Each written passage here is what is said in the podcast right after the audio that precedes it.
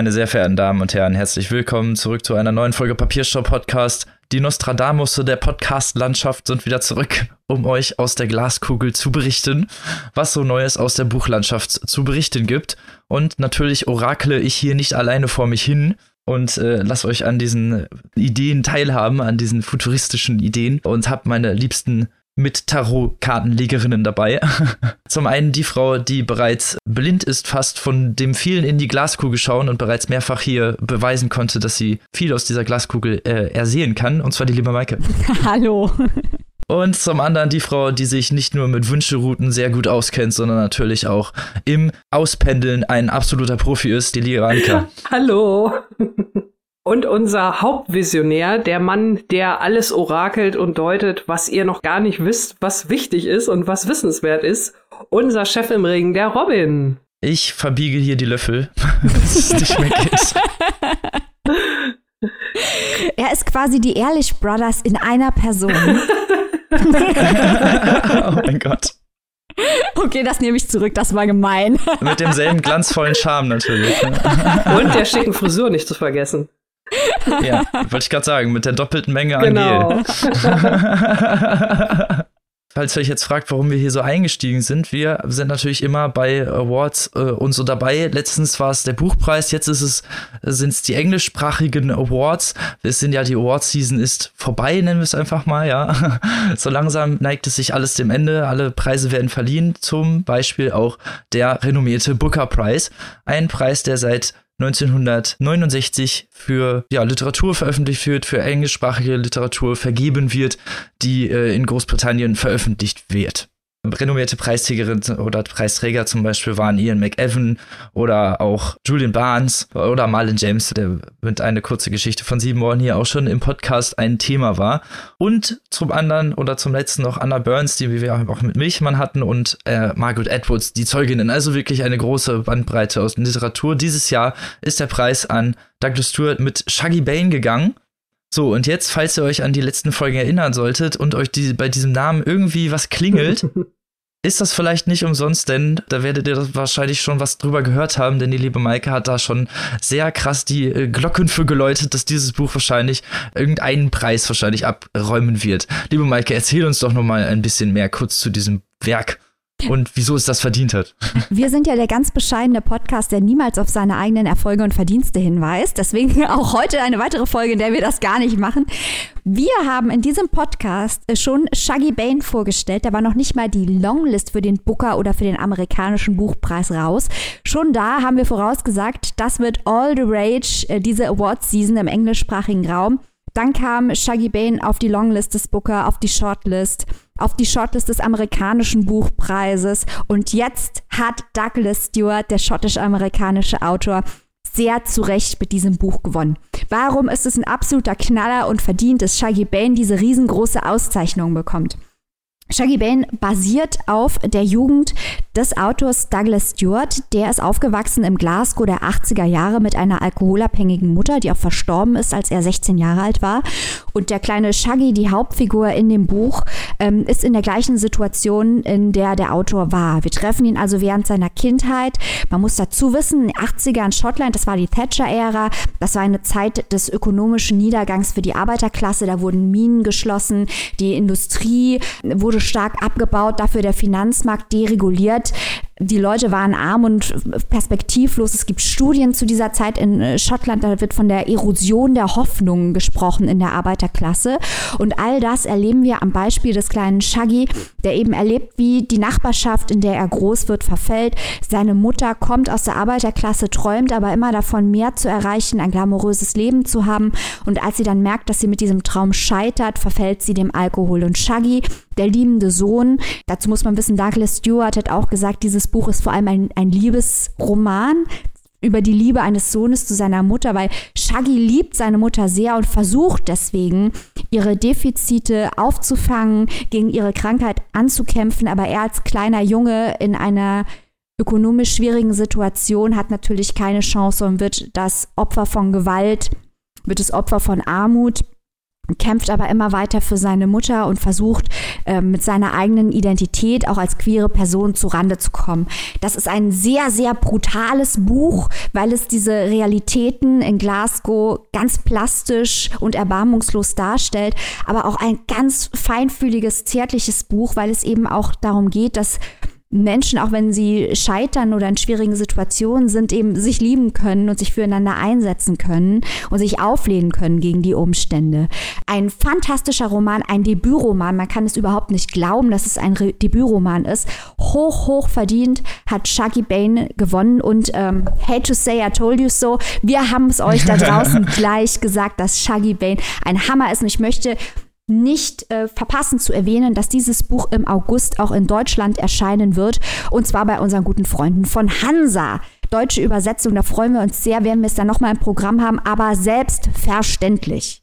Aber sowas von, da könnt ihr dann natürlich nochmal genauer reinhören. Aber es ist natürlich schon eine wirklich sehr beeindruckende Leistung für so ein Debütwerk direkt auf dieser Liste zu landen, gerade wenn ne, neben so wirklich sehr renommierten Autoren und Autorinnen. Und nicht nur das, man muss ja auch mal sagen, äh, Shaggy Bane, Maike, du hast es ja vorhin schon kurz angesprochen, ist ja auch auf vielen anderen Listen, Longlists und Kurzlists gelandet, auch unter anderem von einem anderen Preis, äh, der auch jetzt entschieden wurde.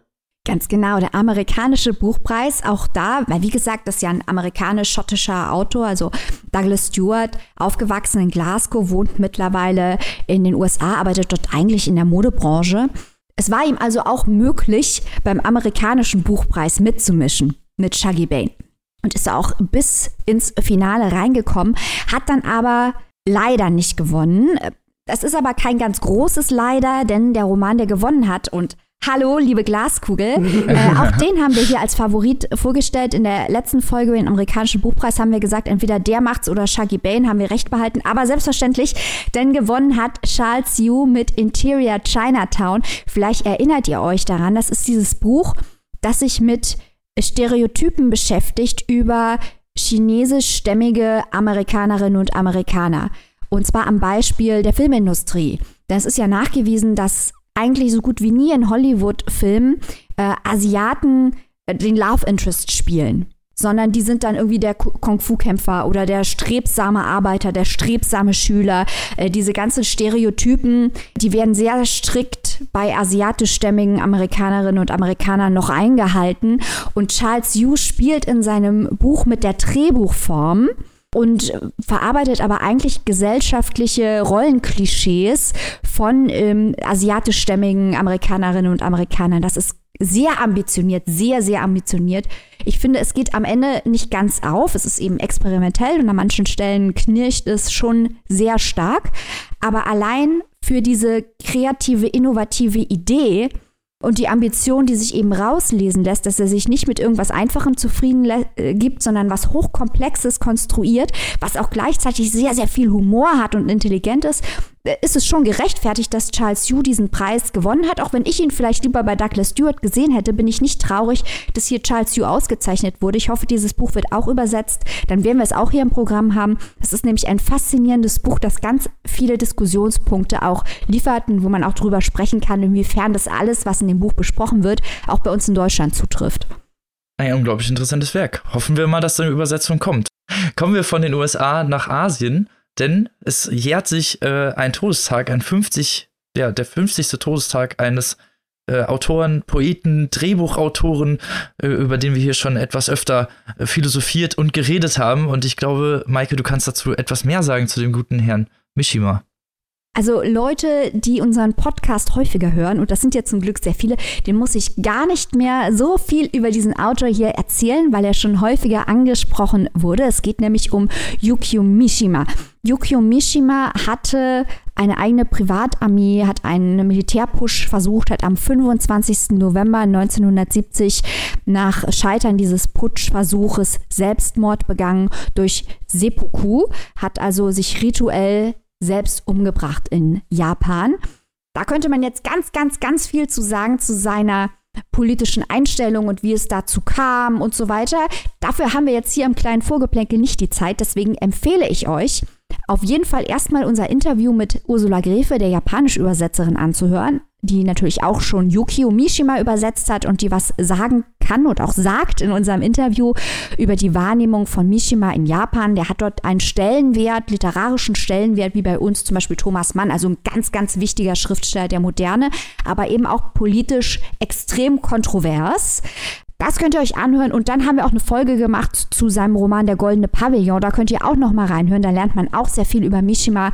Generell wurden neue Übersetzungen herausgebracht in der Schweiz bei Kein und Aber. Die lohnen sich sehr über seinen Schlüsselroman Bekenntnisse einer Maske hin zu Der goldene Pavillon, wo, wo wir auch eine ganze Folge zu haben, bis hin, gerade erst erschienen vor gar nicht allzu langer Zeit, die eher lustige Novelle, auch wenn der Titel es nicht vermuten lässt, aber lustig böse Novelle Leben zu verkaufen von Yukio Mishima. Ein Autor, der sich sehr lohnt. Wir hoffen, dass das neue Übersetzungsprojekt von Mishima bei Kein und Aber fortgesetzt wird. Dann werden wir das auch nochmal ins reguläre Programm nehmen. Aber für alle, die noch keinen, noch nie sich mit Mishima beschäftigt haben, 50. Todestag. Jetzt wird wahrscheinlich auch in den nächsten Tagen in den Medien einiges zu Mishima erscheinen, wo man sich ein bisschen informieren kann, wer das war, warum der wichtig war. Und da hoffen wir natürlich, dass einige von euch vielleicht auch mal zu einem Mishima-Buch greifen und sich damit vertraut machen. Es lohnt sich sehr. Er war ein fantastischer Sprachkünstler. Eben, und falls ihr da noch in Zweifel sein solltet, hört doch einfach mal in die Folge mit dem Mishima rein, dann könnt ihr das selber direkt vielleicht ein bisschen besser beurteilen. Genau. und dann kommen wir zu äh, jemanden, über den man auch viel erfahren kann in neuer Zeit. Und zwar ist äh, das Memoir von Barack Obama erschienen, auf dem, mit dem englischen Titel A Promised Land, auf Deutsch ein verheißenes Land falls ihr in den letzten Tagen einen Buchladen frequentiert haben sollte, trotz grassierender Pandemie, äh, wahrscheinlich nicht drumherum gekommen sein werdet, dieses Buch zu sehen. Irgendwie ausgestellt ist es doch sehr präsent und kann man äh, auf Deutsch für 42 Euro erwerben und sich natürlich ein bisschen mit, den, mit dem Leben des Barack Obama beschäftigen, wenn man sich dafür interessiert. Und falls ihr diesen Podcast schon länger lauscht, werdet ihr wahrscheinlich wissen, dass wir das durchaus tun. Das nur am Rande erwähnt, dass es jetzt äh, zu erwerben ist. Nächste Woche werdet ihr ein wenig mehr davon von uns erfahren. Aber ich will ja nicht zu viel verraten. Vielleicht wird ja auch Barack Obama darin ein paar kontroverse Sachen sagen, über die wir reden können. Was? Kontroverse Sachen finden wir aber nicht so gut. Das wäre ganz neu, dass wir das nicht gut finden. nee, ist echt so. So, kommen wir direkt von kontroversen Vorgeplänkel-Themen zu kontroversen Büchern, nein, zu tollen Büchern. Und zwar zum ersten Buch dieser Folge, das ich vorstellen darf. Und zwar heißt es Die Gespenster von Demmin. Geschrieben ist es von Verena Kessler und wir haben es hier auch mit einem Debütroman zu tun, denn Frau Kessler ist bisher in literarischen Szene, zumindest äh, was die wirklich große Öffentlichkeit angeht, eher unbekannt. Was eigentlich schade ist, denn dieser Text ist brillant und sprüht nur so vor Charme und Eleganz. Und das kann ich hier schon mal direkt am Anfang verraten. So, worum geht's in Demmen? Demmen ist eine Stadt in Mecklenburg-Vorpommern, ein kleines verschlafenes Nest, das eigentlich für nicht viele Dinge bekannt ist und im historischen Kontext ein, ein sehr schwarzes Register aufweisen kann, denn es gab äh, 1945 einen Massensuizid im Frühjahr 45, als die Mehrmacht sich zurückziehen musste vor der Roten Armee. Also wurden zwei Brücken gesprengt, die jeweils Hauptbrücken waren. Die eine führte über den Fluss namens Peene, ein großer Fluss, der da vorbeiführt. Und ein Inferno grassierte in der Stadt und äh, nahm Angriff auf viele Häuser und hat viele Familien in die Armut getrieben. Äh, zum anderen herrschte Angst vor der Roten Armee, vor, der, vor dem Herannahen der Roten Armee, äh, auch durch natürlich durch Kriegsverbrechen wie Vergewaltigung und Brandschatzung äh, gab es Angst und dann aufgrund dieser Angst und aufgrund dessen, was ja vor dieser Folterung, vor der sich die Leute einfach auch fürchteten, haben über 900 Menschen Selbstmord begangen. Viele, indem die sich zu Hause erhängt haben, einige sind in den Fluss gegangen und haben sich Steine in die Taschen gesteckt und haben sich damit ertränkt. Und es wurden äh, Jahre später auch immer noch Leichen aus diesem Fluss gezogen. Also wirklich ein sehr grausiges Schauspiel der Historie, das äh, Denim heimgesucht hat. Oder wie es im Buch heißt, äh, Denim im Dunkel ist nicht Disneyland. Die Geschichte spielt über 50 Jahre später, also in der heutigen Zeit, und beleuchtet den Werdegang einer jungen Protagonistin namens Larry. Eigentlich heißt sie Larissa, die mit ihrer alleinerziehenden Mutter in einem kleinen Bungalow haust und äh, ja, ihren Schulalltag bestreitet. Sie ist so ein bisschen äh, unfreiwillige Außenseiterin, hat aber eine beste Freundin namens Sarina, deren Mutter Krebs hat und die auch ja vom Schicksal ein bisschen gebeutelt ist. Die beiden haben sich so, also so, am Anfang der Geschichte merkt man, die beiden fangen so ein bisschen an, sich auseinanderzuleben, weil ja, wie das halt im Jugendalter so ist, ne, man so die besten Freunde, wo man jemanden jeden Tag miteinander abgehangen hat, äh, ändert sich natürlich auch irgendwann mit der Zeit und die wenigsten sind natürlich noch mit ihren Grundschulfreunden befreundet, weil man natürlich als Mensch irgendwie sich mal äh, weiterentwickelt und die beiden entwickeln sich in andere Richtungen, denn Larry möchte unbedingt Kriegsreporterin werden. Das ist ihre große Passion. Sie möchte unbedingt an exotische Orte reisen und von dort berichten und gleichzeitig bereitet sie sich darauf vor, indem sie immer wieder bestimmte Trainings absolviert, so wie das selber nennt, Abhärtung. Und zwar, dass sie sich dann in Eiswasser begibt oder sich stundenlang irgendwie auf den Stuhl stellt, regungslos. Also so bestimmte nennen wir es einfach mal, Foltermethoden an sich selber aus anwendet, um sich daran zu üben oder abzuhärten, falls sie jemals als Kriegsreporter in diese Situation kommen sollte. Aber natürlich auch schon ein ziemlich ähm, ungewöhnliches Verhalten einfach auch mit trotz dieser Passion. Und Larry hat noch ein anderes Problem, ab, abseits natürlich dieser Abhärtung und dieser Schule, denn äh, ihre Mutter hat einen neuen Mann kennengelernt. Das hat sie nicht das erste Mal gemacht. Auch äh, viele Dinge, die in ihrem Apartment rumstehen oder in ihrem Bungalow sind von früheren Beziehungen. Also sie sagt dann auch irgendwann im Buch, sie könnte Klebezettel an diese an jeden Gegenstand kleben mit dem Namen des jeweiligen Lovers sozusagen, mit dem die Mutter dann was hatte und weshalb sie sich diese Dinge angeschafft hat. Und das neue Objekt der Begierde oder das neue Objekt der Liebe ihrer Mutter heißt Benno, ist etwa 20 Jahre jünger und macht so Autoreparaturen, ist aber eigentlich, wenn man es genau nennt, eher arbeitslos und auch so ein bisschen ziellos, eigentlich auch nicht so wirklich passend, denn ihre Mutter ist Krankenschwester und wirklich sehr viel unterwegs, sehr viel Nachtschichten und hat auch wenig Zeit, sich so um Larry zu kümmern das merkt man auch in dem Buch immer wieder, dass es zwischen den beiden in diesem Kontrast sehr stark knittert, weil die Mutter natürlich auch ein eigenes Leben führen will und natürlich irgendwie eine Beziehung, auch irgendwie was aufbauen möchte. Und Larry, die dabei ja unter den Tisch gerät, einfach so ein bisschen unter den Teppich gekehrt wird. In ihrer Freizeit beschäftigt sich Larry nicht nur mit ihren äh, Vorbereitungen als Kriegsreporterin, sondern äh, hegt und pflegt den nahegelegenen Friedhof und hilft der dort ansässigen Friedhofswärterin indem sie äh, ja die Gräber pflegt, die Müll wegräumt und bekommt dafür immer mal wieder von Angehörigen kleinig, äh, kleine Trinkgelder zugesteckt, was ihr Taschengeld aufbessert. Es gibt aber durchaus einen Grund, wieso sie auf diesem Friedhof ist, den ich hier jetzt nicht weiter ausführen möchte. Dafür muss man das Buch lesen, aber es gibt einen Grund, warum dieses Buch auch Die Gespenster von Denim heißt. Und die Verzwickungen sind doch größer, als man von Anfang an glaubt, denn Larrys Vater spricht nicht mehr mit Todota, die beiden sind geschieden und die, die einzigen Male, wenn sie ihren Vater sieht, ist, ist an einer Raststätte, wo die beiden zusammen essen. Also die verbringen auch wirklich unglaublich wenig Zeit miteinander, was auch nicht unbedingt gut für Larry ist, weil sie sich halt einfach mehr Zeit mit ihrem Vater wünscht. Ähm, äh, zum Eklat kommt es dann, als ihre Mutter ihr eines Abends offeriert, dass Benno bei den beiden einziehen möchte, weil er aus seiner jetzigen Bleibe herausfliegt und da platzt Larry der, Kla der Kragen und sie fährt mit dem Fahrrad weg an den nahegelegenen Teich und sieht dort einen Schwan, der dort im Eis stecken geblieben ist und versucht ihm zu helfen und bricht dabei selbst ein. Was danach noch passiert, möchte ich an dieser Stelle nicht unbedingt verraten. Es gibt auf jeden Fall noch mehrere Verzwickungen. Es gibt sogar eine Beziehungsebene, könnte man dazu sagen. Sie lernt jemanden kennen, und äh, es ist nicht so Trash-TV-mäßig, wie es jetzt vielleicht in der ersten Sekunde klingt oder so Liebesroman-mäßig oder so. Es wird nie kitschig, nennen wir es einfach mal so. Ähm, die zweite Ebene dieses Buches ist Frau Dolberg. Frau Dolberg ist die Nachbarin von Larry und die äh, ist die zweite Stimme des Buches, die trifft, also die beiden teilen sich so ein bisschen die äh, Erzählerstimme. Larry erzählt aus erster Perspektive so ein bisschen tagebuchartig, so ein bisschen salopp, sehr persönlich, unglaublich trockener, lustiger, jugendlicher Humor, sehr frisch, sehr innovativ, unglaublich toll zu lesen. Und Frau Dolberg ist aus der dritten Perspektive etwas etwas gediegener, äh, die ganze Stimmung, die ganze Atmosphäre ändert sich, denn Frau Dolberg ist äh, Ende 80 und aufgrund ihres Alters zeigen sich schon langsam natürlich gesundheitliche Schwächen. Sie kann nicht mehr viel und weite Strecken laufen. Ab und zu fallen ihr Dinge runter. Sie ist ein bisschen äh, schusselig, fällt ab und zu hin und muss äh, jetzt ins Altersheim, weil sie sich mehrfach an der Hüfte verletzt hat und ist dabei, ihr Haus auszuräumen. Wie es bei so Häusern ist, die auch, die man länger bewohnt, ist sie, dieses Haus voller Erinnerungen, die sie rauskramen muss und die sie an, an Zeiten erinnern, die nicht so fröhlich waren wie die aktuellen. Und die, weil Frau Doberg halt als Kind auch noch diesen Massensuizid selber mitbekommen hat und auch Leute kennt, die in diesem Dorf wohnen, die von diesem Massensuizid betroffen waren, Leute, die sich die Pulsadern versucht haben aufzuschneiden, Leute, die versucht haben, sich zu ertränken oder zu erhängen, die versucht haben, ihre gesamte Familie mit sich zu ziehen, die von Soldaten gerettet wurden äh, in der letzten Sekunde. Also wirklich tragische Schicksale, die Frau Dolberg mit sich rumträgt und die auch immer wieder aufscheinen, nur in so kleinen Zwischenmomenten.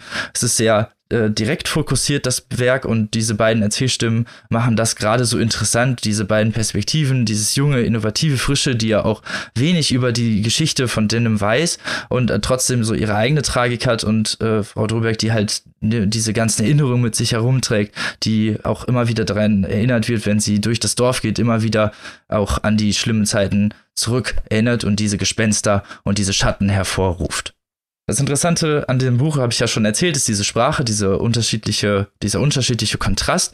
Es ist sehr fokussiert. Ich habe ganz lange Zeit gar nicht gewusst, in welcher Zeit es spielt, weil äh, sowas wie Smartphones oder irgendwie Serien oder sowas kaum eine Rolle spielen. Also es ist in seiner ganzen Erzählweise sehr, sehr fokussiert auf die Charaktere, auf die emotionale Entwicklung. Und das ist überhaupt nichts Schlechtes, weil man dadurch ein sehr, sehr gutes Bild äh, von den handelnden Personen und von den äh, Gründen und den Ausdrucksweisen bekommt. Also man hat da wirklich eine sehr gutes Bild von diesem Ensemble von Charakteren, die hier porträtiert werden. Zum anderen hat man äh, diese dunkle Vorgeschichte. Es ist hier, wie ich schon vorhin erzählt habe, äh, eher peripher sublim, fast im Nebentext eingearbeitet, ist hier wie so ein nebulöser Schatten, der sich immer wieder auf die Erzählung legt und der immer wieder durchscheint, dass sie, was dieses Dorf bestimmt und dass man die, die alte Zeit auch immer wieder noch in den alten Knochen spürt. Auch natürlich in den alten Knochen und Gemäuern der Stadt und dass selbst die Jugend davon immer noch betroffen ist und sich diese Rückstände einfach auch sie sichtbar sind. Die Motive der Charaktere werden halt auch über die Zeit immer deutlicher. Es werden immer mehr Verweise, immer mehr Beziehungen deutlich und dadurch manifestiert sich so eine metaphorische Ästhetik, die halt hier wirklich auch die Beziehung sehr toll porträtiert und das Ganze sehr charakteristisch und einfach auch brillieren lässt. Ich hatte unglaublich viel Spaß beim Lesen. Das ist von einem, nennen wir es mal Underdog hier, weil es eigentlich eher ein Lückenfüllerbuch war, zu einem direkten ja, Liebling meines Jahres aufgestiegen. Und ich hoffe, dass es auch das bei euch kann, denn dieses Werk ist brillant und gehört eigentlich in jedes Leseregal. Also du warst ja jetzt sehr auf der Metaebene unterwegs, äh, Robin. Erklär das mal einem kleinen Trottel wie mir. Was hat jetzt Larry mit dem Massenselbstmord von Demin zu tun? Larry an sich natürlich nicht viel. Sie äh, lebt halt in Demmen und natürlich erlebt sie auch die Charaktere und auch die anderen Menschen und lernt auch Menschen kennen und auch Orte natürlich und Geschichte dieser Stadt und erfährt natürlich auch trotzdem immer mehr über diese Stadt und deswegen diese Gespenster von Denim, weil sich das alles immer weiter durchzieht und auch, wie gesagt, sie beeinflusst über die Zeit und auch sie darüber lernt, auch wenn sie es natürlich primär nicht erlebt hat. Also ich hatte ja jetzt ähm, gedacht, oder spielt das keine Rolle, äh, dass ihr, ihr Berufswunsch, Kriegsreporterin, weil dieses Massaker oder dieser Massensuizid, das war ja sozusagen auch eine Kriegsfolge. Und sie als Kriegsreporterin mhm. hat halt den Berufswunsch, den Krieg irgendwie abzubilden oder in Worte zu, zu bringen oder darüber zu berichten, in welcher Form auch immer. Und äh, er legt sich ja, um dieses Ziel zu erreichen, diese ja, fast schon Selbstkasteiung auf, kann man ja sagen, mit diesen, mit diesen Proben, um ihre eigene Abwehr äh, zu stärken, wie auch immer. Ob das halt auch so eine Art Meta-Ebene oder Parabel ist, äh, dass sie sich auf ihre eigene Art, ohne dass sie es vielleicht weiß, äh, versucht, dem ganzen Thema Krieg und darüber zu sprechen und darüber zu berichten, irgendwie, ob sie sich versucht, so da irgendwie anzunähern. Ja, man fragt sich halt, welche konkreten Auswirkungen die Ereignisse in Demin jetzt Jahre später auf diese junge Frau mhm, haben. Mhm, genau, das meinte ich ja. Ja, das ist halt eine gute Frage. Das, das, ich, das, ich müsste jetzt spoilern.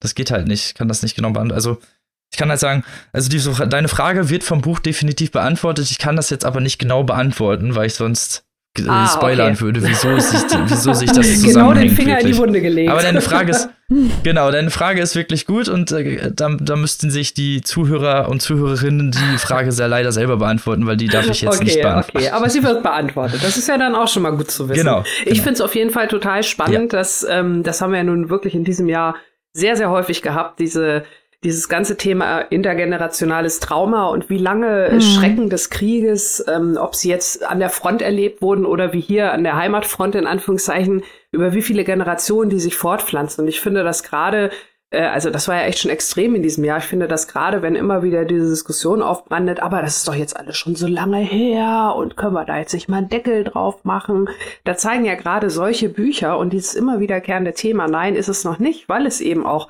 gener über Generationen hinweg andere beeinflusst. Und da kann man ja nur mal ahnen, die Menschen, die jetzt gerade dieser Tage vor Krieg und Verfolgung und irgendwas flüchten, über wie viele Generationen die das noch mit sich rumtragen werden. Also das wird leider, glaube ich, ein Thema sein, was uns noch über viele, viele Jahre begleiten wird. Denke ich auch. Das war ja auch im Buchpreis doch sehr präsent, das Thema hatten wir ja auch wirklich sehr oft dieses Jahr, wie du es schon gesagt hast. Und hier wird das wirklich sehr toll verarbeitet, gerade an diesem Beispiel von Denim auch, von Demin. Entschuldigung, ich habe es vorhin die ganze Zeit falsch gesagt. Sehr gut da porträtiert, einfach auch durch diese beiden Charaktere. Und es macht halt einfach auch, es ist, ich will es nicht, also ich will es nicht degradieren, indem ich sage, es ist halt sehr unterhaltsam. Es ist halt einfach sehr unterhaltsam zu lesen und gleichzeitig hat man trotzdem wirklich diese literarische Finesse und diese Atmosphärik, äh, die, diese Atmosphäre in dem Buch, die einen halt vorantreibt. Und das ist einfach das Tolle. Und ich finde, das sind 239 Seiten brillant. Also ich finde es auch da kann man ich, nicht ich falsch Ich finde es auch überhaupt nicht verwerflich, wenn, wenn es gut gelingt, aber wenn, wenn du sagst, es ist brillant, dann äh, scheint es ja hier Frau Kessler sehr, sehr gut gelungen zu sein, über so ein hartes Thema in Anführungszeichen etwas unterhaltsam zu schreiben, weil ich glaube, das Thema, äh, da hat man ja schon genug dran mitzuarbeiten und äh, wenn man es dann auch so ein bisschen niedrigschwellig vielleicht in Anführungszeichen verpackt, dass man auch gut reinfindet, umso mehr ähm, Gelegenheit hat man ja als Leser oder Leserin auch, sich halt mit diesem schweren Thema auseinanderzusetzen. Also von daher, wenn das alles so ein, so ein tolles Rundumpaket ist, dann ist es doch wirklich ein sehr gelungenes Debüt.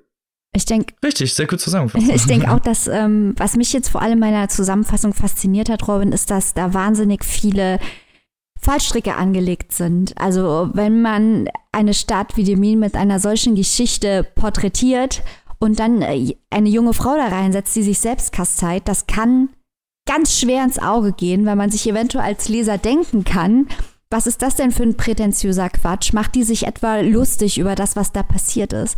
Also denke ich, dass es wirklich eine sehr talentierte Schriftstellerin braucht, um daraus eine spannende Coming-of-Age-Geschichte zu machen, die schafft darzulegen, wie die Geschichte, die ja auch immer weiter besteht, wie du eben auch gesagt hast, die besteht ja in allem, was in der Stadt ist, in den Mauern und in den Menschen, besteht es ja weiter, diese Geschichte, mhm. ähm, wie diese Geschichte diese junge Frau beeinflusst. Mhm. Also sehr interessant. Ja. Und äh, um da noch einen draufzusetzen, die Geschichte Geschichte wird ja auch noch von der zweiten er Erzählstimme reflektiert, von dieser alten Frau, mhm. die das ja vielleicht mhm. dann auch noch mal ganz mhm. anders einordnet. Also das klingt echt spannend.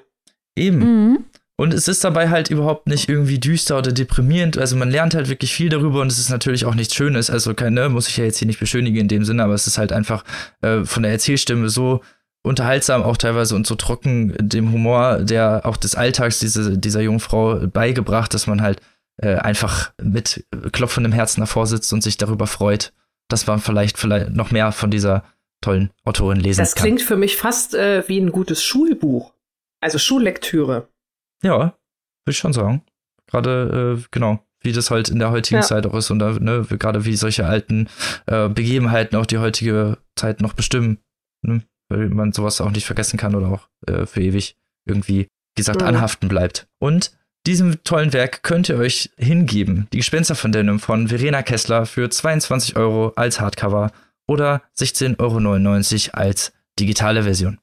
Und damit kommen wir zum nächsten Buch dieser Folge. Und da bin ich jetzt mal gespannt, was du erzählst, liebe Annika. So, ich habe heute mitgebracht von Jemile Shahin Alle Hunde sterben. Das hat so ein bisschen äh, Anknüpfungspunkte an das Buch, das Robin gerade vorgestellt hat. Äh, und zwar insofern, als dass es auch in diesem Buch hier um Gewalt geht äh, und das, was Gewalt mit Menschen anrichten kann, was es in Menschen auslöst und vor allem auch, wie es sich auf Familien, wie sich die Gewalt auf Familien auswirkt. Wir haben hier ein Buch, das so ein bisschen aufgebaut ist. Das kann man sich so ein bisschen vorstellen, äh, ja, wie so ein Episodenroman. Vielleicht auch so ein bisschen kann man es mit einem Theaterstück vergleichen, das in einem Hochhaus spielt. Und zwar in einem Hochhaus im Westen der Türkei. Das sind so ziemlich die ersten Informationen, die wir über dieses Buch erfahren. Dieses Hochhaus hat 17 Stockwerke mit jeweils sechs Wohnungen auf jeder Etage. Also ein großes Haus mit vielen Schicksalen hinter jeder Wohnungstür und wir gucken in neun Episoden, um bei diesem Vergleich zu bleiben, hinter neun Wohnungstüren dieses Hochhaus und lernen die Menschen dahinter kennen und lernen auch mehr und mehr im Verlaufe des Buches kennen, wie diese Menschen und ihre Schicksale miteinander verknüpft sind. Ja, in, äh, im Westen der Türkei habe ich schon gesagt, und das ist eigentlich auch schon so ziemlich mit die, die einzige größere Information, die wir kontextual hier bekommen zu diesen Episoden. Da gehe ich gleich noch ein bisschen mehr drauf ein. Ich habe vorhin schon mal gesagt, es erinnert so ein bisschen an ein Theaterstück tatsächlich, weil diese neuen Episoden auch immer so ein bisschen wie so eine neue Szene eingeführt werden. Wir haben also diese neuen Menschen, die im Vordergrund stehen. Ich möchte das mal anhand des ersten Kapitels der ersten Episode so ein bisschen illustrieren. Diese Episode heißt Netschla und Netschla ist eine Frau, das erfahren wir, das sind die ersten vier Sätze, wenn man so möchte. Netschler wohnt im Erdgeschoss, Netschler hat pechschwarzes Haar, Netschler hat einen Hund, Netschler möchte nicht hier bleiben. Das sind jetzt also erstmal die Grundinformationen. Dazu gibt es noch eine Uhrzeit, zu der diese Episode spielt. Und dann wie so eine Aufblende muss man sich das vorstellen, fängt Netschler an zu erzählen, ja, über ihr Kapitel hinweg sozusagen, erzählt, wieso sie in diesem Haus wohnt, wie sie da hingekommen ist, von ihrem Schicksal, das auch wirklich äh, gleich, sage ich mal, so ein richtiger Schlag in die Magengrube ist, dieses Eröffnungskapitel, wie auch alle weiteren. Es ist also wirklich sehr brutal. Bei Netschler ist es so, die wohnt halt seit elf Jahren in diesem Hochhaus. Ähm, sie ist dorthin gekommen, weil sie früher in der, in ihrer Heimat sozusagen, in der sie vorher gewohnt hat, sie musste flüchten ähm, sie hatte bereits ihren Mann und ihre Kinder verloren, die sind auch schon geflüchtet. Der Mann wurde also politisch verfolgt. Auch die Kinder hat sie vorsichtshalber weggegeben, damit die nicht ihr auch noch weggenommen werden.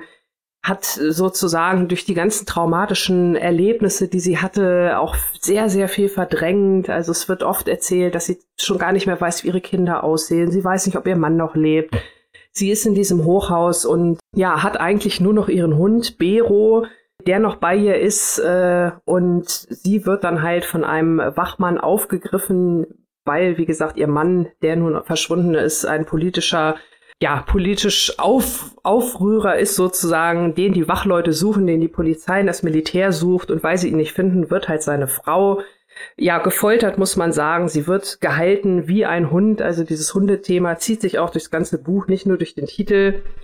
Und äh, wir lernen Netschler dann halt kennen, als sie, wie gesagt, schon einige Jahre in diesem Hochhaus lebt, diese Folterungen teilweise schon lange her sind, sie aber natürlich immer noch darunter leidet. Also sie ist ziemlich alleine in diesem Hochhaus und geht ihren Gedanken nach und wir sind halt wirklich sehr, sehr nah dran an dieser Frau und das ist ein Schicksal, das auch wirklich zu Herzen geht, wie auch alle anderen Episoden. Also Netschler verlässt, wir verlassen sie dann irgendwann, wir gehen weiter in dem Hochhaus, es kommt wieder, wie auch eben beschrieben, eine kurze Einführung in die Szene und es wird hinter eine andere Tür geguckt. Und ähm, diese neuen Schicksale, die wir da kennenlernen, die sind wirklich alle sehr, sehr unterschiedlich. Aber das, dieses verbindende Element dieser Geschichten ist halt nicht nur das Hochhaus so als äußere Hülle, sondern halt auch innen drin der Schmerz. Diese Menschen sind also alle Opfer geworden von Folter, von Verschleppungen, von Misshandlungen, sowohl körperlicher als auch seelischer Art. Sie ähm, sind alle Opfer geworden von der, von der Polizei oder von der Armee, also von diesem Militarismus, von diesem Nationalismus. Sie haben Terror erfahren am eigenen Leib. Sie sind auch so verängstigt, dass sie sich teilweise auch in diesem, in diesem Hochhaus, man könnte ja denken, dass das jetzt vielleicht so eine Art Zufluchtsort für diese Menschen ist, so eine Art Exil, aber auch da sind sie noch so geprägt von dem, was sie erlebt haben, dass sie also auch sich gegenseitig bespitzeln oder denken, dass die anderen sich gegenseitig bespitzeln, Vorsicht ist die Mutter der Porzellankiste, bloß nichts machen, was vielleicht nochmal irgendwie so eine Art Folter oder Terror mit sich bringen könnte, weil man ja immer noch die Hoffnung hat, wie halt im Beispiel vom Netschler äh, vom ersten Kapitel, dass, dass irgendwann vielleicht ein Lebenszeichen von den Kindern kommt oder vom Mann, äh, dass irgendwie mal das Schicksal geklärt wird. Und ja, also es ist, wie gesagt, sehr brutal und ähm, sehr eindringlich und auch sehr explizit. Also es ist wirklich ein sehr, sehr gewalttätiges Buch. Und gar keine Frage, was in der Türkei passiert. Das ist natürlich alles wirklich schlimm. Und wir haben ja oft politische Bücher, ob es jetzt Sachbücher sind oder auch Romane wie hier, wobei das ja natürlich, äh, habe ich schon gesagt, eher so eine Art Episodensammlung ist. Die Verbindung zwischen den einzelnen Geschichten werden hier und da, also gewisse Personen tauchen dann in einem späteren Kapitel mal wieder auf, sei es, dass sie Berührungspunkte unmittelbar in diesem Hochhaus haben oder vielleicht auch durch andere Verstrickungen. Sowas finde ich ja grundsätzlich immer sehr, sehr interessant. Ich muss allerdings leider sagen, unterm Strich, dass dieses Buch so eindrücklich und eindringlich und wichtig es sicherlich auch ist, ähm, mich am Ende leider doch ein wenig arg kalt gelassen hat. Und zwar, ich habe das eingangs schon mal so kurz mal angerissen, ähm, mir hat hier wirklich eine ganze Menge tatsächlich Kontext gefehlt. Also es sind die Geschichten ähm, und man weiß aber jetzt gar nicht so richtig hundertprozentig, wieso, weshalb, warum. Also ich will jetzt nicht sagen, ähm, ich glaube da irgendeiner Stimme nicht. Das ist es nicht. Also die Stimmen klingen wirklich alle sehr, sehr authentisch. Es ist jetzt nicht so, dass man Zweifel an irgendeiner Opferrolle hat oder, oder äh, so nach dem Motto, äh, vielleicht nochmal die Gegenseite hören. Nein, nein. Also darum geht es hier überhaupt nicht. Es geht eher so darum, dass dieser fehlende Kontext mich auch auf der Gefühlsebene dann leider nicht so richtig überzeugen konnte, weil es mir halt gefehlt hat, weil ich keine richtige Verbindung zu diesen Figuren aufbauen konnte. Obwohl die Autorin da teilweise eine, eine schöne Geschichte erzählt, auch ähm, was vorher passiert ist und wieso die jetzt in diesem Hochhaus gelandet sind. Aber dieser ganze Kontext, welcher Terror, welcher Krieg ist das jetzt genau? Worum geht es da? Wer gegen wen? Und so ein bisschen mehr Einordnung. Das hat mir hier halt leider sehr gefehlt. So ist es für mich unterm Strich dann doch eher eine Sammlung von ähm, Geschichten mit sehr viel Gewalt und sehr viel Terror. Aber die, die Frage nach dem Warum, die ist für mich leider nicht ganz hundertprozentig beantwortet worden. Und hier möchte ich gerne mal eine zweite Stimme zu Wort kommen lassen, weil ich weiß, dass Maike das Buch auch gelesen hat. Und ähm, ich möchte dich mal fragen, liebe Maike, wie es dir denn damit ergangen ist. Hast du ähnliche Fragen oder wurde bei dir mehr beantwortet? Ich habe exakt dieselben Fragen und möchte dich jetzt gerne an meinen Spekulationen teilhaben lassen, warum die Autorin äh, diese Entscheidungen getroffen hat. Weil es ist ja genau wie du es gerade beschrieben hast. Es geht darum, wie Gewalt literarisch dargestellt werden kann. Und Shahin ist auch sehr stark darin, Gewalterfahrungen so zu beschreiben, dass man sie wirklich fast körperlich spürt. Also sie ist wirklich sehr stark, die Angst einem nahe zu bringen, ähm, äh, den Schmerz, die Erniedrigung, all das beschreibt sie wirklich sehr eindrücklich. Und es ist, glaube ich, eine ganz bewusste ästhetische Entscheidung, die Begründungen dafür wegzulassen. Also es ist ja gerade die Anlage des Romans, dass es nicht erklärt wird. Das habe ich schon verstanden, aber genau wie du habe ich mir dann gedacht, ja, was, was soll das? Also auf der inhaltlichen Ebene ist die Lehre, die wir aus dem Buch ziehen, Gewalt ist schlimm. So, äh, nun kann man natürlich einwenden, Bücher müssen nicht immer eine Lehre haben, Bücher müssen nicht immer eine Aussage haben, Bücher können auch rein ästhetisch sein. Das ist schon richtig, aber hier lesen wir über 200 Seiten von extremen Gewalterfahrungen, ohne dass in irgendeiner Art und Weise ein Kontext geboten wird. Und das war mir dann einfach zu dünn. Das hat sich dann für mich gelesen wie eine Schreibübung. Da wird zwar sehr gut demonstriert, dass die Autorin diese Stimmungen erzeugen kann und diese Gefühle rüberbringen kann, aber es ist keine wirkliche Geschichte da und es ist auch wirklich kein, kein, kein Sinn dahinter. Das war mir dann irgendwie unterm Strich auch zu wenig und habe mich dann auch ein kleines bisschen äh, geärgert, weil wenn man mir schon diese Emotionen zumutet, dann möchte ich auch einen Grund dafür wissen, weil das Gewalt schlimm ist, ist mir jetzt als Ergebnis unterm Strich doch ein bisschen läppsch. Ja. Ja, es klingt interessant, auch diese ganzen verschiedenen Aspekte, aber wie schon sagt, also es fehlt, also es klingt für mich zumindest so, ne, wie so ein Mosaik, wo ein bisschen so der Rahmen fehlt, so, ne? Also so ein bisschen genau. so der, der, das Umfassende, so, dass es irgendwie zusammenfassen würde oder irgendwie so einfassen würde, dass es auch als Ganzes äh, betrachtet werden kann und nicht als einzelne, wie du es vorhin schon so nett gesagt hast, Schreibübungen, die aneinander geklatscht ja, werden. Ja, es, es kommt mir tatsächlich, oder es kam mir beim Lesen tatsächlich so ein bisschen vor, wie auch eine Thematik, die wir hier ab und zu schon mal hatten. Ähm, wie erzählt man so eine Geschichte besser als äh, ja als erzählende Fiktion oder vielleicht auch besser irgendwie als Sachbuch oder ähnliches? Es kam mir hier so ein bisschen vor. Ähm, oder ich habe mich ein, zwei Mal gefragt, wenn das jetzt alles, sage ich mal, echte Stimmen wären, also neun Protokolle von Menschen, die Gewalt und Terror ähm, erlebt haben, wenn man die dann so ein bisschen entsprechend kuratiert hätte und vielleicht so ein bisschen mehr verortet hätte, wie das ja auch bei anderen Themen manchmal der Fall ist, ich glaube, da hätte ich irgendwie mehr mitgenommen, weil so vielleicht ist es dann wirklich diese diese sehr direkte auch Erzählform, ähm, also so ist es genau, Robin, das finde ich ganz gut, äh, das, was du gerade gesagt hast, ja, wieso das Mosaik, wo so ein bisschen der Rahmen fehlt. Also ich konnte mich da irgendwie nicht so richtig, ja, festkrallen. Also und, und ich finde es schade, weil genau wie Maike gesagt hat, das ist wirklich, wirklich eindrücklich. Also man, man hat echt diese Gefühle und man spürt das alles, aber man weiß nicht so richtig, wohin damit. Ja, und wenn es so wäre, das finde ich ein interessanter Gedanke, was du gerade sagtest, wie es sich verhalten würde, wenn das jetzt echte Stimmen wären. Äh, wie bei Das Mädchen, das mhm. Buch, über das wir mal gesprochen hatten, wo wir auch überlegt haben, wenn das journalistischer wäre, wäre es besser. Aber auch hier, wenn das jetzt echte Personen wären, wäre auch nur ein Mehrwert da, wenn wir jetzt wüssten, warum die entführt werden, warum die gequält werden, warum ihre Angehörigen getötet werden. Weil selbst wenn man sagt, es geht um die Sinnlosigkeit von Gewalt, das sind solche nicht-Einsichten, ähm, dass ich mir denke, das ist es irgendwie, weiß nicht, das reicht mir einfach nicht. Ja, es ja, und einfach auch irgendwie so eine Desart-Neuauflage mit modernem Kontext zu schreiben, ist halt auch nicht das, was dann halt da drin Darum ist. Darum ne? geht's auch, glaube ich, nicht. Also es ist keine Art von Torture-Porn oder so. Nein, nein, das wollte ich hier nicht sagen, aber in der, in der letzten Zeit gab es ja öfter mal Romane, die so gewalttätige oder sehr ja, prägende historische Fakten beleuchtet haben, auch Folter sehr eindringlich und sehr visuell prägend dargestellt haben und dann auch gerne mal der Kontext fehlt. Und das ist halt das, was es dann nicht wirklich lesbar macht und da auch nicht wirklich, also es, man muss ja als Leser, Lesender einen Bezug mhm. dazu bekommen und äh, so krass auch und so schlimm auch Gewalt ist, keine Frage. Und es ist bestimmt auch fragmentarisch und es ist bestimmt auch äh, ja brechend in einer Weise schockierend, dass es halt nun mal bestimmt nicht mehr so, ja, nenne ich mal, äh, konsumformmäßig ist, dass man es von außen mal eben so aufnehmen kann. Aber man muss es ja trotzdem irgendwie in Form pressen, sodass es jemand anderes verstehen kann. Ja. Wahre Worte. Da kann ich nur zustimmen. Nicht umsonst ist Robin hier der Chef. Ja, also es ist, es ist wie gesagt ähm, wirklich sehr sehr eindringlich, eindrücklich, muss es nochmal sagen. Also bitte nicht falsch verstehen. Aber ähm, ja, dadurch, dass man es halt so gar nicht verorten kann, ist es fast, ich weiß nicht, ob ich mich jetzt ein bisschen zu weit aus dem Fenster lehne, aber es fühlt sich dann auch fast schon so ein bisschen willkürlich an. Und mhm. ähm, das ist ja dann total schade, weil das ist ja äh, eigentlich genau das Gegenteil, was es sein soll. Ja, das, man Eben. nimmt halt aus dem Buch nichts mit. Ja, schade. Sehr, sehr schade. Mhm. Mhm um es mal mit unseren Worten zu sagen, nee, das ballert nicht. Nee.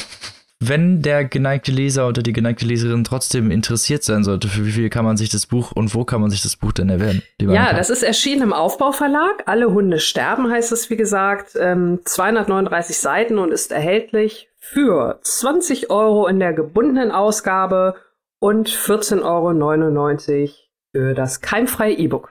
Ja, Leute, also falls ihr doch vielleicht angetan seid, könnt ihr mal reinlesen. Vielleicht ist es ja doch was für euch. Vielleicht braucht ihr den Rahmen ja gar nicht. Und damit kommen wir zum letzten Buch dieser Folge. Und da bin ich jetzt genau wie immer gespannt wie ein mhm. Flitzebogen. Nicht nur du. was du jetzt rauskommst. Genau. Halten wir die Fackel des Positiven wieder hoch. Maike, berichte uns, erhelle uns. ich gebe mir, geb mir Mühe, meinen begrenzten Möglichkeiten. äh, wir reden heute über einen meiner ähm, Lieblingsautoren aus Frankreich, nämlich Laurent Binet. Laurent Binet, was für ein Ehrenmann. Äh, der hat zum Beispiel geschrieben H, H, H, H, also viermal H, Himmlers Hirn heißt Heidrich, ein äh, metafiktionaler Roman über die Ermordung äh, von Reinhard Heydrich. Damit hat er den wichtigsten französischen Literaturpreis, den Goncourt, gewonnen im Jahr 2010. Ein Wahnsinnsbuch. Dann hat er nachgelegt mit Die siebte Sprachfunktion. Das ist ein experimenteller Kriminalroman, äh, in der der Linguist Roland Barthes eine Waffe entwickelt, die aus Sprache gemacht ist. Ein Wahnsinnsbuch, wieder jede Menge Preise. Und da ist es natürlich eine Selbstverständlichkeit, dass sobald äh, Binet ein neues Buch rausbringt, ich mir das sofort schnappe und es sogar auf Französisch lese, weil ich es ich nicht abwarten konnte, bis eine Übersetzung kommt.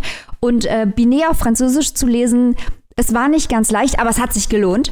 Ihr da draußen könnt es jetzt aber auf Deutsch kaufen. Der ultimative Luxus. Ähm, auf Französisch heißt es Civilisation, auf Deutsch heißt es Eroberung. Und es handelt sich um eine alternative Weltgeschichte, in der die Inka Europa erobern. Es ist also die umgekehrte Kolonialisierung. Ein absoluter Hammer, sag ich euch. Klingt jetzt schon mal richtig ja, geil. Also es hält wirklich den Europäern extremst den Spiegel vor. Und Binet ist natürlich selbst ein Europäer, klar, ist Franzose. Und das Ganze ist ein bisschen ironisch angelegt äh, an das Videospiel Civil Civilization heißt es wahrscheinlich. Robin, du bist hier der Videospielmensch. Ja, ja, Civilization. Äh, und deswegen heißt der Titel auch im französischen Civilisation. Denn wie in einem Videospiel werden hier ein paar Stellschrauben der Geschichte verschoben, um komplett andere Ergebnisse zu erzielen. Nicht alles wäre wirklich möglich. An manchen Stellen hat Binet ein ganz, ganz kleines bisschen die Zeitlinien verschoben. Aber viele Dinge, die er erzählt, sind nicht nur wahnsinnig komisch, sondern man lacht auch, wenn man sich denkt, ja stimmt, ja stimmt. Wie arrogant waren die Europäer, wie naiv waren die Europäer, warum halten wir als Europäer immer noch an diesen Erzählungen, dass wir anderen Völkern durch Eroberungen und Kolonialisierung die Zivilisation gebracht haben, fest. Und äh, dieses Buch hier hat vier Teile und jedes Teil, jeder Teil hat eine andere Form. Das Ganze ist wie ein riesengroßes Puzzle.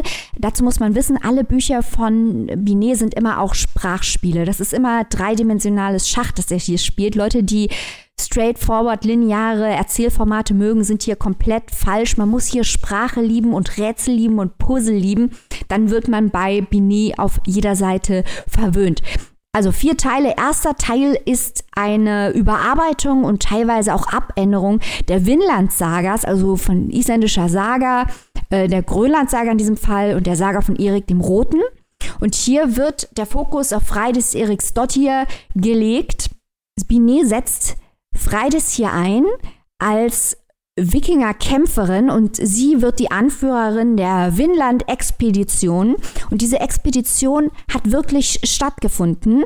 Hier nimmt die Route aber einen anderen Verlauf. Und durch das Faktum, dass damals also schon indigene Völker in Südamerika, dort geht dann die Expedition hin, gewissen Viren ausgesetzt werden, entwickeln die eine Immunität gegen diese Viren.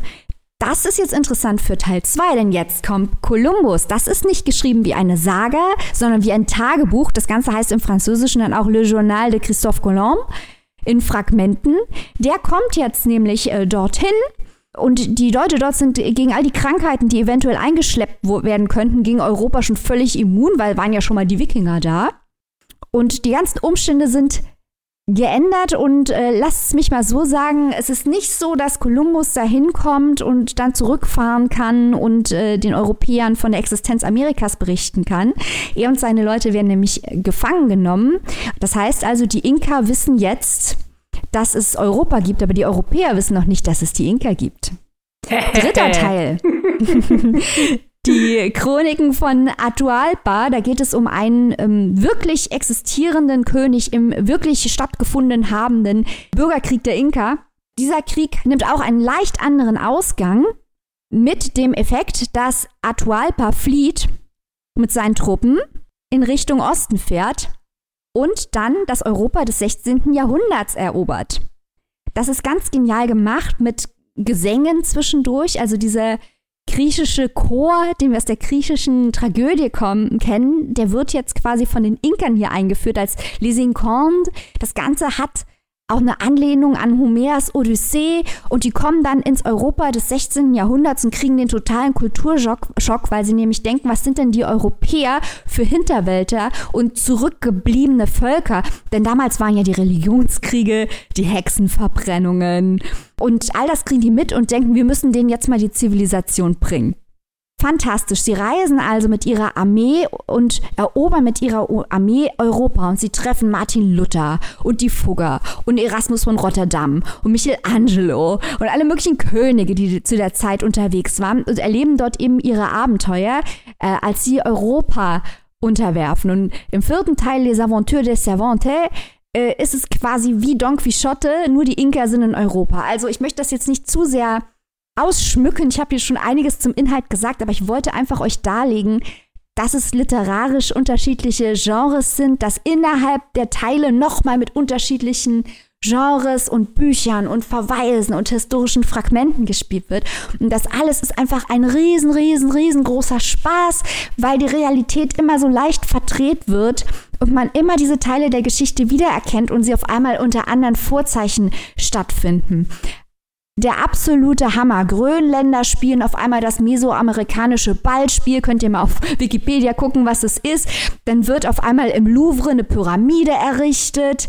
Dann äh, wird der Geist von Brutus ist immer noch in Italien unterwegs und äh, nennt sich jetzt aber Laurent, so wie Binet. Es ist total verrückt. Und ich liebe diese verrückten Einfälle von äh, Binet und ich liebe, wie sehr er Sprache liebt und ich mag es auch, wie intelligent und gebildet er ist. Bei, bei jedem seiner Bücher frage ich mich auch immer, wie unfassbar gebildet muss man sein, um all diese Tricks und Kniffe überhaupt anwenden zu können. Wie viel muss man wissen, um das dann immer verdrehen zu können? Und das ist auch so ein Buch, wenn man es einmal durchliest, hat man schon viel Spaß, aber wenn man anfängt zu googeln, merkt man erstmal, wie viele Ebenen da noch sind. Wahnsinnig beeindruckend, unfassbar lustig. Lest unbedingt Laurent Binets Eroberung.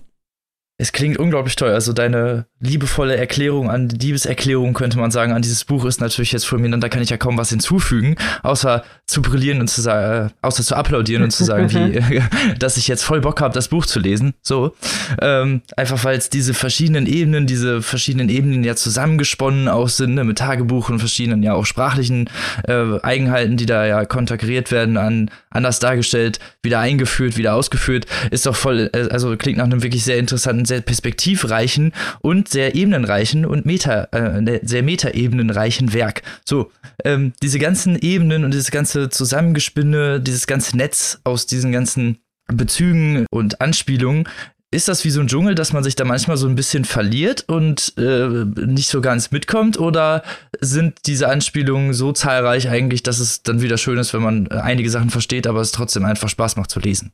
Ich würde jetzt nicht sagen, dass es so in eine Erzählung zusammenfließt, dass man es genießen kann, wenn man diese Metaebenen, also wenn man da nichts dran hat an solchen Metaromanen. Äh, der Binet ist schon was für Leute, die es lieben, Metaebenen zu zerlegen und die dann auch nach Wörtern suchen, wo sie denken, oh, dieses Wort sollte ich jetzt mal googeln. Ich glaube, das ist ein Hinweis auf irgendwas. Wie dieses mesoamerikanische Ballspiel und so. Dann, dann googelt man das mhm. und dann denkt man, Wahnsinn. Und dann ist es auf einmal, hat es was mit einem Haar zu tun. Dann denkt man an dieses Ha, von dem ich eben sprach. Und das ist, das muss, man muss schon Spaß haben in Büchern als intelligente Puzzle. Wenn man sich abends mal. Also du meinst, das ist nicht so für die Literatursnobs, ja? Die ich glaube, es ist nur so für die Literatursnobs. Ach so, ah, oh, oh, oder so. Also okay.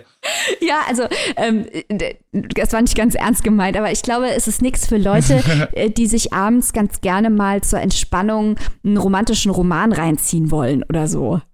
Ja, es klingt auch nicht so nach so, nennen wir es mal, geebneten Romanfahrt, ne? Ja. So diesen Standard Klischee-Kitsch nenne ich es einfach mal, der ja auch die Gegenwartsliteratur teilweise durchzieht. Ja, also man muss schon sagen, dass es Binet zu lesen ist nicht einfach. Das muss man jetzt mal ganz ehrlich sagen. Aber es ist jetzt auch nicht so schwierig, dass man irgendwie vier Doktortitel braucht oder sonst irgendwas, ähm, um das zu verstehen. Man muss sich halt nur dran setzen und man muss halt auch den Willen haben oder Spaß daran haben, diese Ebenen äh, zu verstehen. Also in keinem Moment, als ich dieses Buch gelesen habe, hatte ich den, das Gefühl, dass ich arbeite. Also dass du, es gibt ja auch so Bücher, da, da ackerst du dich dann durch und denkst, wann hört der Scheiß endlich auf? Also es, es, es lässt sich nicht arbeiten, sondern es fordert dich heraus. Genau. Genau, es fordert dich heraus und unterhält dich. Es ist wirklich toll und es geht eben um diese ganz aktuellen Themen wie Eroberung und Dominanz und Kolonialisierung und die ernsten Hintergründe sind da, aber Binet hat halt so viel Humor und das macht es dann auch unfassbar unterhaltsam. Also ich muss mal sagen, ich war schon begeistert vor Maikes begeisterter Besprechung hier gerade eben.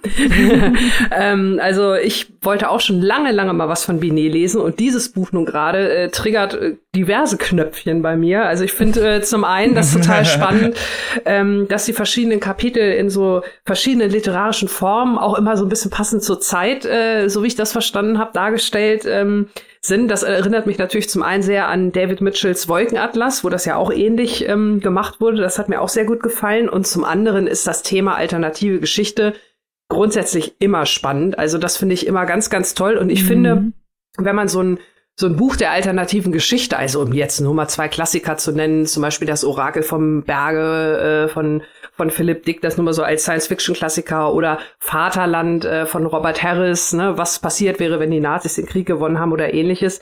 Ähm, das setzt ja hier noch viel, viel weiter Fun Fact, wurde hier beides ja. schon besprochen und gegeneinander abgewägt. Und es gibt noch ganz, ganz viele andere Beispiele. Das jetzt nur mal kurz, könnt ihr ja nachhören bei uns in den Shows. Sehr lohnenswert.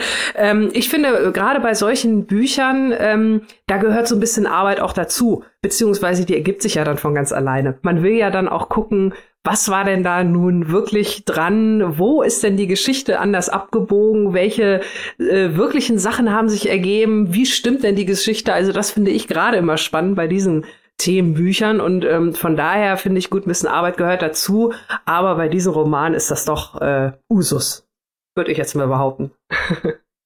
Also äh, diese Binet-Nummer, ich kann es wirklich, also niemand soll bitte abgeschreckt sein. Es würde mir jetzt das Herz brechen, wenn ich Leute abgeschreckt hätte, weil ich so viel auf diesen Metaebenen rumreite. Aber das ist halt was, was ich, ich lese halt gerne, ist bestimmt auch hier schon rübergekommen. Äh, Bücher, die Rätsel sind und wo man googeln kann und findet noch eine Ecke und noch ein Puzzleteil. Da gibt mir das Herz auf, ich liebe das.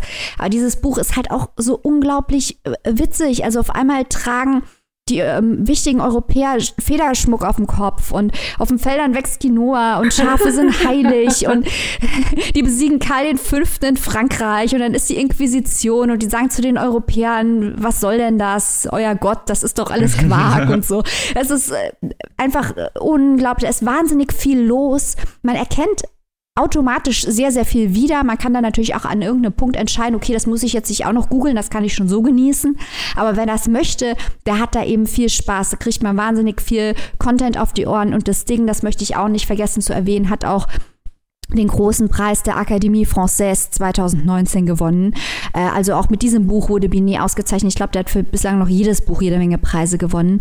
Das ist einfach ein spannender Autor und wem das hier zu krass ist, der soll bitte anfangen mit ähm, Himmlers Hirn heißt Heidrich. Ich glaube, das ist noch am leichtesten zugänglich von ihm. Die siebte Sprachfunktion, das ist der ganz harte Tobak, aber auch das ist spitze. Also Binet ist einfach ein unglaublich interessanter Autor. Einfach generell schwitzen. Genau. Generell Ehrenmann. Wir sagen oui. Sehr gut. Wo kann man diesem guten Mann denn huldigen, indem man eins seiner Werke sich ersteht? Bei äh, den äh, guten Menschen von Rowold kann man Laurent Binets Eroberung käuflich erwerben. Übersetzt wurde der ganze Spaß von Christian Wachinger und kostet in der gebundenen Ausgabe 24 Euro und in der keimfreien und Corona-freien E-Book-Edition 1999. Sehr schön. Damit sind wir am Ende unserer Folge angelangt. Oh la oh la la. Geht's wieder Schlag Aber auf Schlag ja noch einen hier. Ausblick auf nächste Woche. Haha. Ja, eben. da seid ihr bestimmt auch schon gespannt drauf. Im Vorgeplänkel wisst ihr ja schon, was passiert. Aber wir haben natürlich noch einen Teaser auf die Bücher, die wir euch präsentieren werden.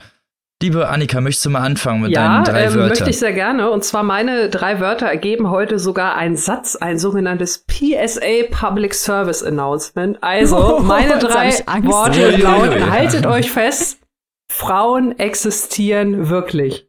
Es ist wahr. ja, ich werde es beweisen nächste Woche. Sehr gut. Was hast du dabei, liebe Maike?